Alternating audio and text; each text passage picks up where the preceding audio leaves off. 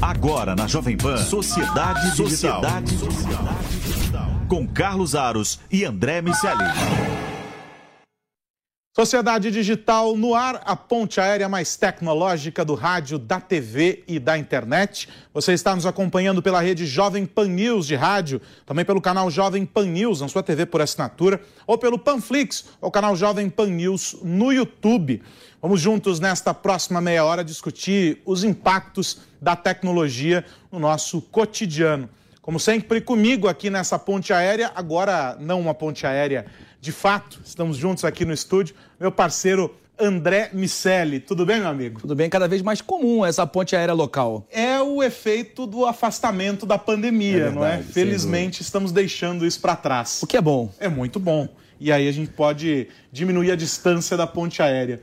Vamos é. falar então sobre alguns temas que a gente sabe são extremamente sensíveis e talvez esse aqui um dos que mais mostra como a relação entre a tecnologia e as pessoas está extremamente íntima, a ponto de promover uma expressão que eu adoro. Ela foi usada em um artigo uma vez é, do, do, The Verge é, para falar sobre aquele caso da Cambridge Analytica.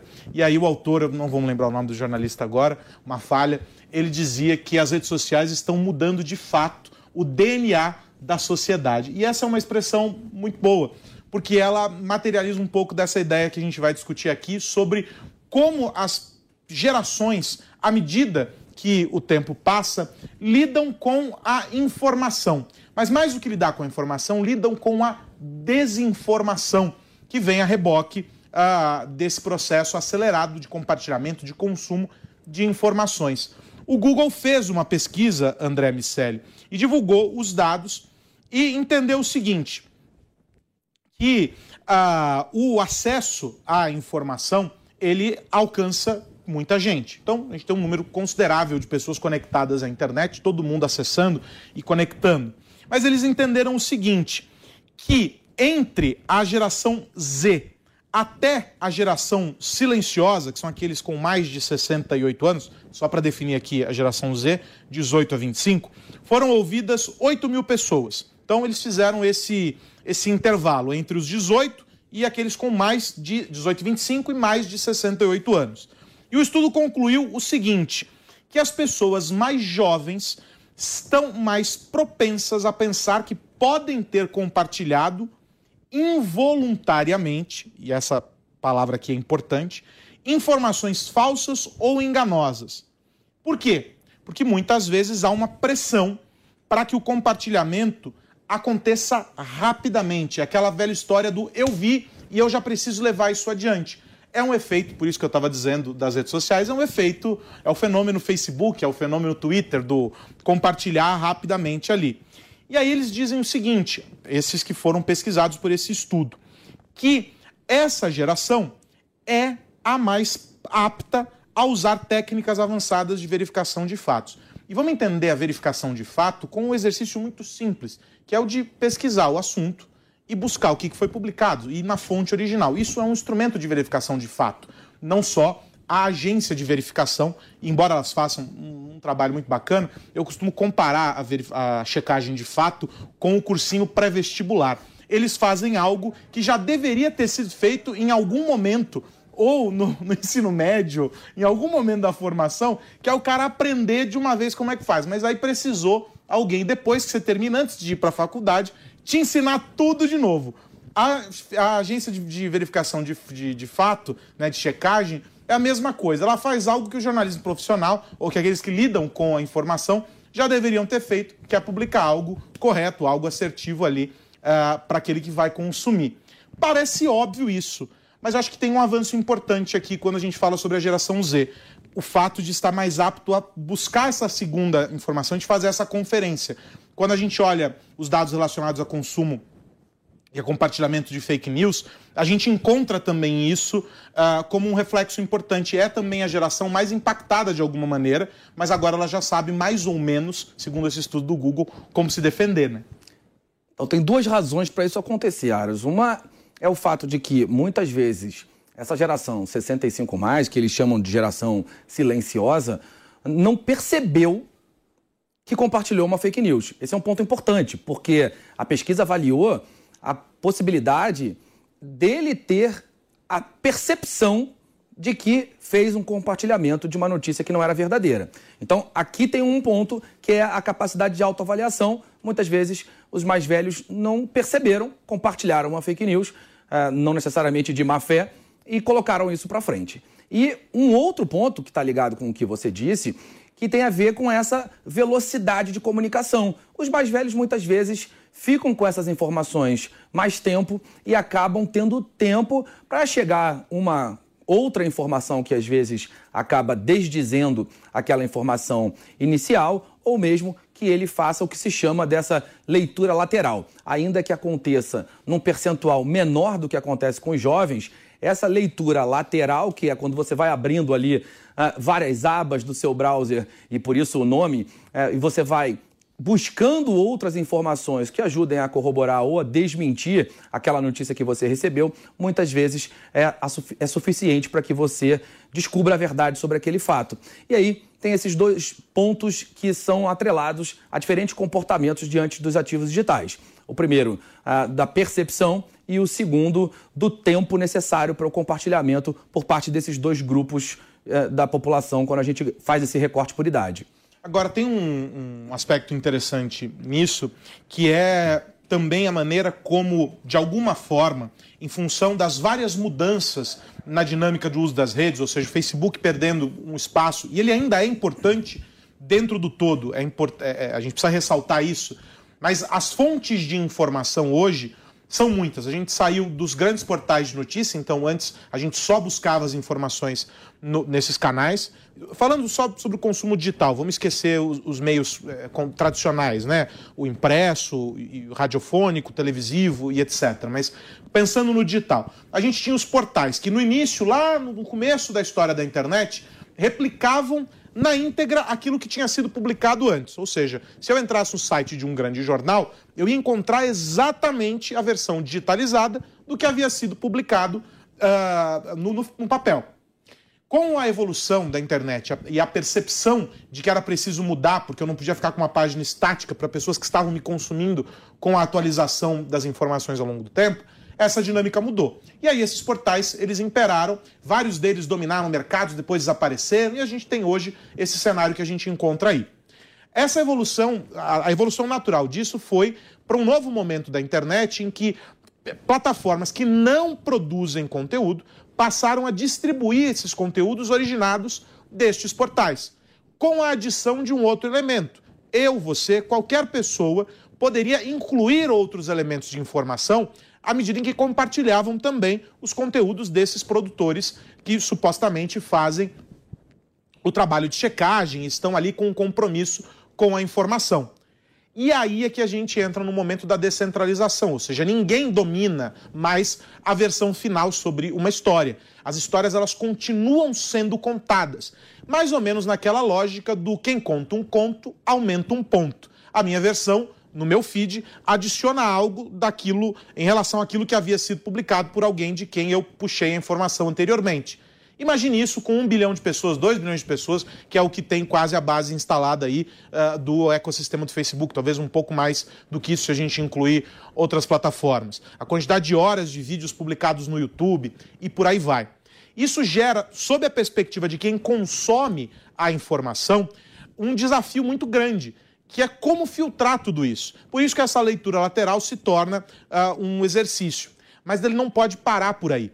E aí é que entra um elemento importante e que é muito discutido, que é o papel do algoritmo. E eu quero ouvir você a respeito disso, André. Se a gente descola da pesquisa e olha para esse outro universo. Quando a gente fala sobre o algoritmo, a tendência dele é fazer que, se eu estou dentro de um ecossistema, vou usar um exemplo, o Google, o YouTube um canal onde você provavelmente está consumindo o Sociedade Digital nesse momento. Você talvez busque o Sociedade Digital por alguns fatores. Ou você já é um internauta que acompanha o ecossistema de conteúdos da Jovem Pan e, portanto, você nos conhece e nos acompanha semanalmente. Ou você é alguém interessado no tópico uh, inovação, no tópico tecnologia e nesses temas relacionados, e por isso nos busca e nós aparecemos dentro do grupo de conteúdos selecionados pelo algoritmo para você.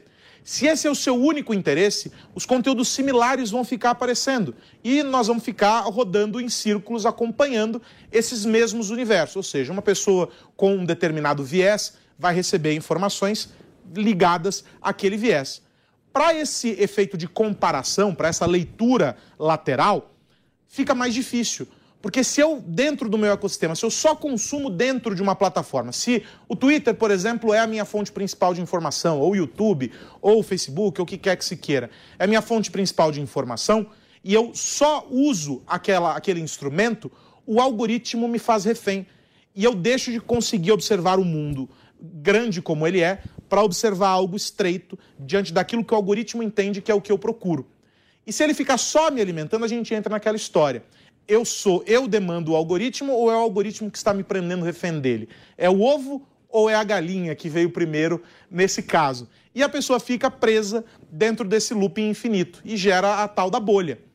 E isso é muito complicado, André, quando a gente pensa nessa história de que fazer essa comparação, buscar outras fontes, é um instrumento importante. Porque não se trata, ao contrário do que muita gente acredita, e esse é um erro, não se trata de eliminar partes do debate. Dizer que, ah, porque eu não concordo com o que você está dizendo, eu tenho que tirar seu conteúdo, você não deve estar aqui dentro, etc. Mas trata de dar opções para que diante de A e de B eu conclua C. Como é que a gente faz isso se o algoritmo não nos mostra algo diferente?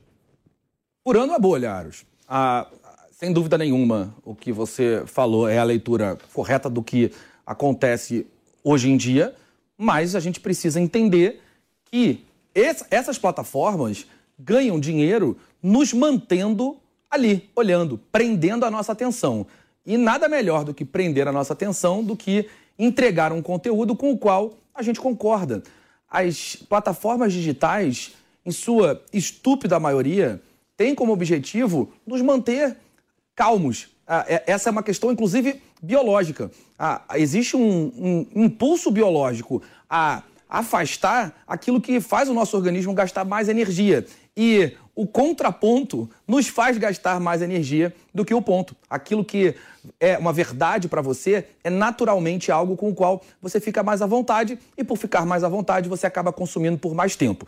Tem ali um viés racional de corroborar as próprias opiniões, então a gente acaba olhando aquele conteúdo para falar, tá vendo? Era isso que eu falei para um determinar, uma determinada pessoa. Vou mandar para ela. E ali você vai, como você disse, alimentando esse algoritmo. Quando eu, quando eu te respondo, você pode furar a bolha, é, significa que você pode racionalmente buscar conteúdos que eventualmente você sabe que discorda, mas que vai, de alguma maneira, confundir esse algoritmo. Quanto menos previsível, previsíveis nós somos, é, pior é o trabalho do algoritmo de nos entregar um conteúdo que é mais do mesmo. Então, a, a gente buscar, consumir, interpretar ali voluntariamente algo que é diferente daquilo da nossa opinião, começa a fazer bem. E é claro, a gente não pode se limitar aos ativos digitais. A gente precisa conversar com outras pessoas. Parte dessa percepção que a geração é, dos millennials têm sobre as fake news tem a ver com a educação a respeito da internet. A gente já falou aqui por diversas vezes, Aros, da importância desse trabalho, disso que nós estamos fazendo agora, de levantar esses temas para que a gente consiga atingir cada vez o maior número de pessoas e a gente possa interromper aquela máxima do se está na internet é verdade. Não necessariamente isso é verdade. Portanto, a gente precisa trabalhar para furar a bolha. André Miceli, você, como um bom TikToker, claro. sabe, a gente falou na semana passada, que o TikTok está em busca de uh, investir num modelo de negócio supostamente parecido com o do Spotify, em que ele será também uma plataforma de streaming de música. Isso se dá pelo fato de que uh, os grandes sucessos atuais, os, os training, né, o, o top aí da, da, das paradas musicais, são forjados pelos trechos das músicas que rodam no TikTok, ou seja, a molecada influencia a audição, o tempo de audição dessas músicas, as mais escutadas vão para as paradas, elas também são mais tocadas dentro do aplicativo, com os challenges, das dancinhas, esse inferno todo que é feito lá no TikTok. A gente falou, falou disso rapidamente no final do programa da semana passada, e aí esse é um tópico que, sempre, que, que eu é, acho que a gente deve voltar nessa semana. Como é que a gente, do ponto de vista do comportamento, você, a gente conhece o, o, o João Marcelo Boscoli, um cara que vive e respira música. Uh, ele escreve lá na, na, na Technology Review é, fala sobre essa relação da tecnologia, da inovação com a música e etc. E nesse caso aqui do TikTok, o que a gente está vendo é a tecnologia, o algoritmo do TikTok está determinando como as músicas vão ser produzidas. Isso limita a criatividade ou, ou potencializa? A gente não consegue medir ainda. Mas que algo muito diferente está acontecendo, isso tá. A gente não pode negar. Tá, 70% das músicas mais tocadas no Spotify no último ano foram músicas que fizeram sucesso primeiro no TikTok. Então, existe sim uma relação direta entre esses dois pontos. Uma situação curiosa é que alguns artistas antigos ou mais antigos, que não estavam necessariamente agora no topo das paradas, alguns desses artistas estão voltando graças ao TikTok. Não se sabe muito bem porque alguém pega lá uma música que gosta, faz uma dancinha ou um desafio é, com essa música no fundo e os algoritmos começam a entender que esse consumo faz sentido, começam a oferecer para mais gente e cria esse efeito de rede que você mencionou, Aros. Mais uma vez, a gente está falando do algoritmo. O TikTok ele tem um modelo de operação que é viciante, na acepção da palavra, é, você começa a rolar a tela, é uma batalha com você mesmo para que essa rolagem pare.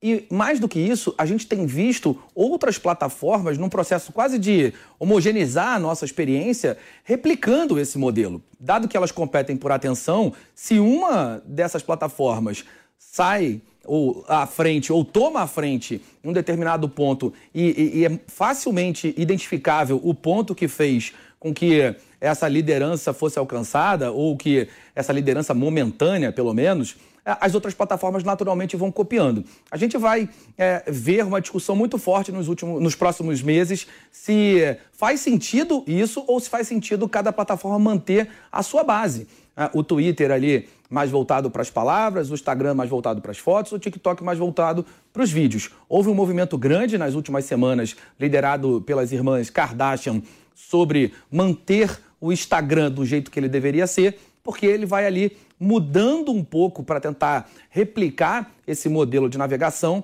e na prática ele deixa de ser o que era e não se torna o que o TikTok é. E isso é ruim para aqueles usuários que gostam da plataforma na sua forma original. O fato é que os algoritmos vão, de fato, interferindo a maneira através da qual a gente vive em todas as esferas. Falamos da opinião, informação e desinformação, e agora estamos falando do consumo de música. Não tem como tirar um ponto do outro e é, fica mais previsível, Aros, o que faz uma música ter sucesso. As palavras curtas, os 15 segundos iniciais, caber, ou ter um trecho que cabe num pequeno vídeo do TikTok. Ali a gente vai começar a ver também alguns compositores criarem as suas obras levando isso em consideração. Então é uma obra que nasce para alimentar um algoritmo que alimenta o consumo da música. É um mundo bastante curioso, Aros. E a gente não pode excluir nunca dessa equação o fato de que o TikTok nasceu de um aplicativo de dublagem. O TikTok se, era, acho que era Musical, né? O nome do, do, do aplicativo. Uh, já tinha, portanto, a ByteDance uh, esse DNA Sim. musical, vamos colocar dessa maneira, mas aí a evolução aconteceu com a mudança do algoritmo, quando eles perceberam que podiam tornar aquela experiência da dublagem em algo muito maior. E se a gente for é, é, colocar é, como ingrediente aí dessa história o poder do algoritmo, a gente tem que lembrar que na discussão uh, entre China e Estados Unidos, que envolveu os embargos das empresas chinesas nos Estados Unidos, um ponto pacífico era o TikTok pode continuar operando aqui, os Estados Unidos, né, para o governo norte-americano. Não tem problema, eles continuam por aqui. Mas precisam se converter em uma empresa americana. Precisam ser vendidos para alguma empresa americana e isso envolve a cessão dessa informação do DNA da empresa, que é o algoritmo. O que, que a ByteDance disse na época? Nananina, não. Não vamos vender, porque isso aqui é o nosso core, é o, é o nosso negócio está por trás desse algoritmo. Aqueles que usam o TikTok de maneira mais comedida, se é que isso é possível, porque aquilo ali é um buraco negro, né? Quanto mais você fica no feed, pior é, especialmente se você está no modo randômico, em que qualquer perfil aparece com base justamente no algoritmo. Aqueles que usam sabem o poder de, de fixação que, que é exercido. Você está preso ali. Muito mais até, se a gente for pensar, do que o próprio Instagram, que seria o grande concorrente. Então, é fácil explicar esse fenômeno e como se dá essa divisão uh, do poder do TikTok. Agora, sobre a lógica de mercado, e até um ponto que você tinha trazido na semana passada, se faz sentido ou não que uma única empresa domine todas as pontas desse ecossistema, faz a gente pensar uh, na atuação de gigantes como Google, de gigantes como a própria Amazon, que vão aos poucos comprando pedaços da cadeia e dominando o todo da distribuição. Então, ele é a nuvem, mas ele também é a publicidade que roda dentro daquele mecanismo, eh, daquela, daquele serviço de nuvem. Mas o buscador que alimenta tudo aquilo é a vitrine para a publicidade que roda dentro. Então, é o caso do Google, esse, esse aqui, né? Então, é, faz sentido ou faz pouco sentido, nenhum sentido? O que, que você, olhando, aí a gente pensando como negócio, e pensando no tamanho que tem o, o TikTok hoje, ele seria uma ameaça para outros mercados, na tua visão? Aros, desde que o TikTok surgiu, a gente fala aqui que é, sem dúvida, a ameaça mais concreta que as grandes empresas de tecnologia americana já tiveram, uh, nos, pelo menos nos últimos anos. A gente tem ali aquele embate famoso entre Linux e Microsoft, uma empresa europeia e uma empresa americana, mas agora a gente andou uh, um pouquinho mais uh, para o Oriente e, e, ali não temos uma empresa chinesa no, nos aspectos puramente digitais, quando a gente fala de redes sociais e software, que ameaça de maneira tão contundente um domínio que era tão claramente americano. É, a gente não sabe ainda muito bem se vai fazer sentido do ponto de vista de negócio, porque esse sentido está atrelado à capacidade que cada uma dessas empresas que, que estão ali tentando emular diferentes formas de experiência vai ter de, de, de fato, agregar valor à sua ferramenta, à sua operação, com um, uma característica, com uma feature que originalmente não era dela.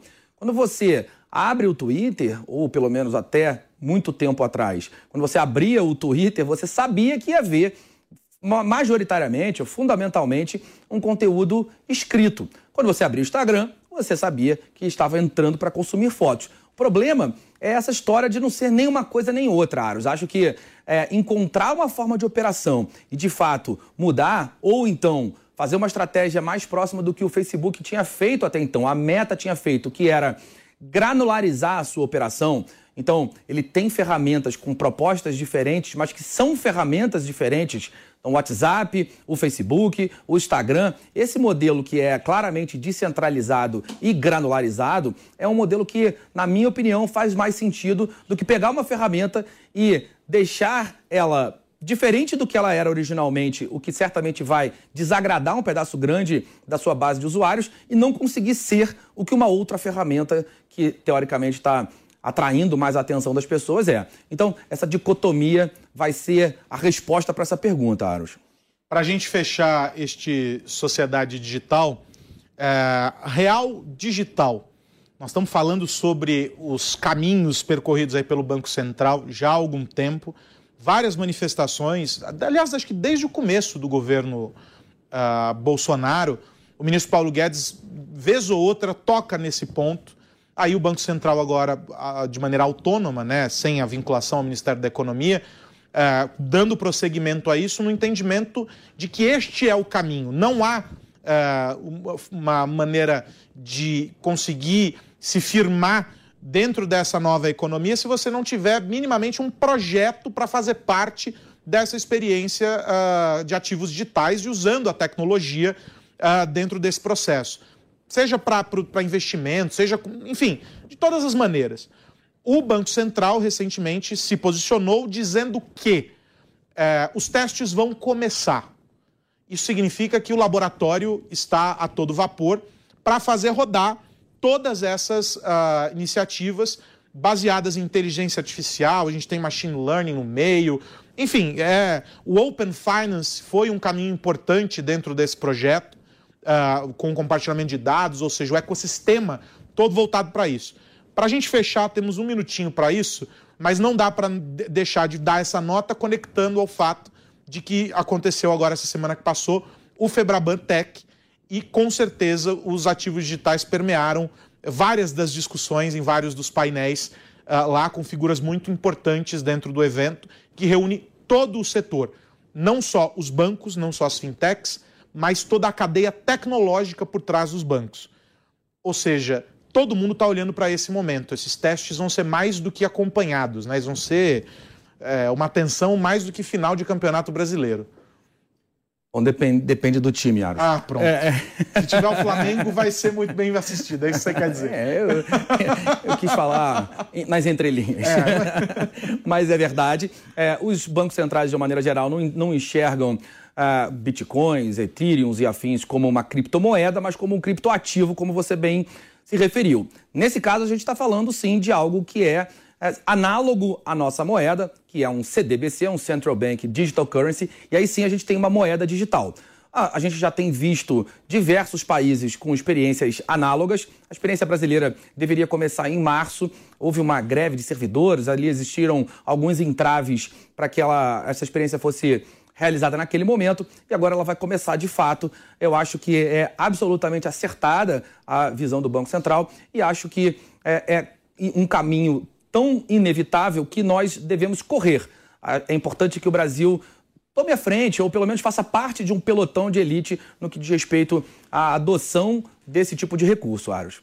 Bom, vamos acompanhar. Claro, os testes começam agora em setembro, a gente vai acompanhar como tudo isso vai correr e vamos continuar explicando como essa evolução vai impactar a sua vida, a minha vida, a vida do André, a vida de todos nós, porque a gente já viu, por exemplo, como algo muito simples e parecia absolutamente elementar, como o Pix transformou a nossa realidade. Imagine com uma evolução muito mais profunda e um mergulho mais profundo ainda em tecnologias mais complexas. É isso que a gente vai começar a assistir a partir de agora. O grande barato disso tudo é que as tecnologias são complexas, mas elas acabam se materializando em soluções simples. Essa é a magia do mundo digital e da inovação. O Sociedade Digital fica por aqui, André Miceli. Na semana que vem, meu amigo, tem mais. Semana que vem tem mais Ponte Aérea de Verdade. Um abraço para você e para todo mundo que nos ouve ver. É isso, você que nos acompanhou até aqui. Se chegou pela metade do caminho, você sabe, não tem problema. Corre lá no Panflix ou no canal Jovem Pan News e acessa o Sociedade Digital. Este e os programas anteriores disponíveis na íntegra por lá. A gente volta na semana que vem discutindo os impactos da tecnologia no nosso cotidiano. Tchau, tchau. Agora na Jovem Pan, Sociedade Digital. Sociedade Digital. Com Carlos Aros e André Miceli.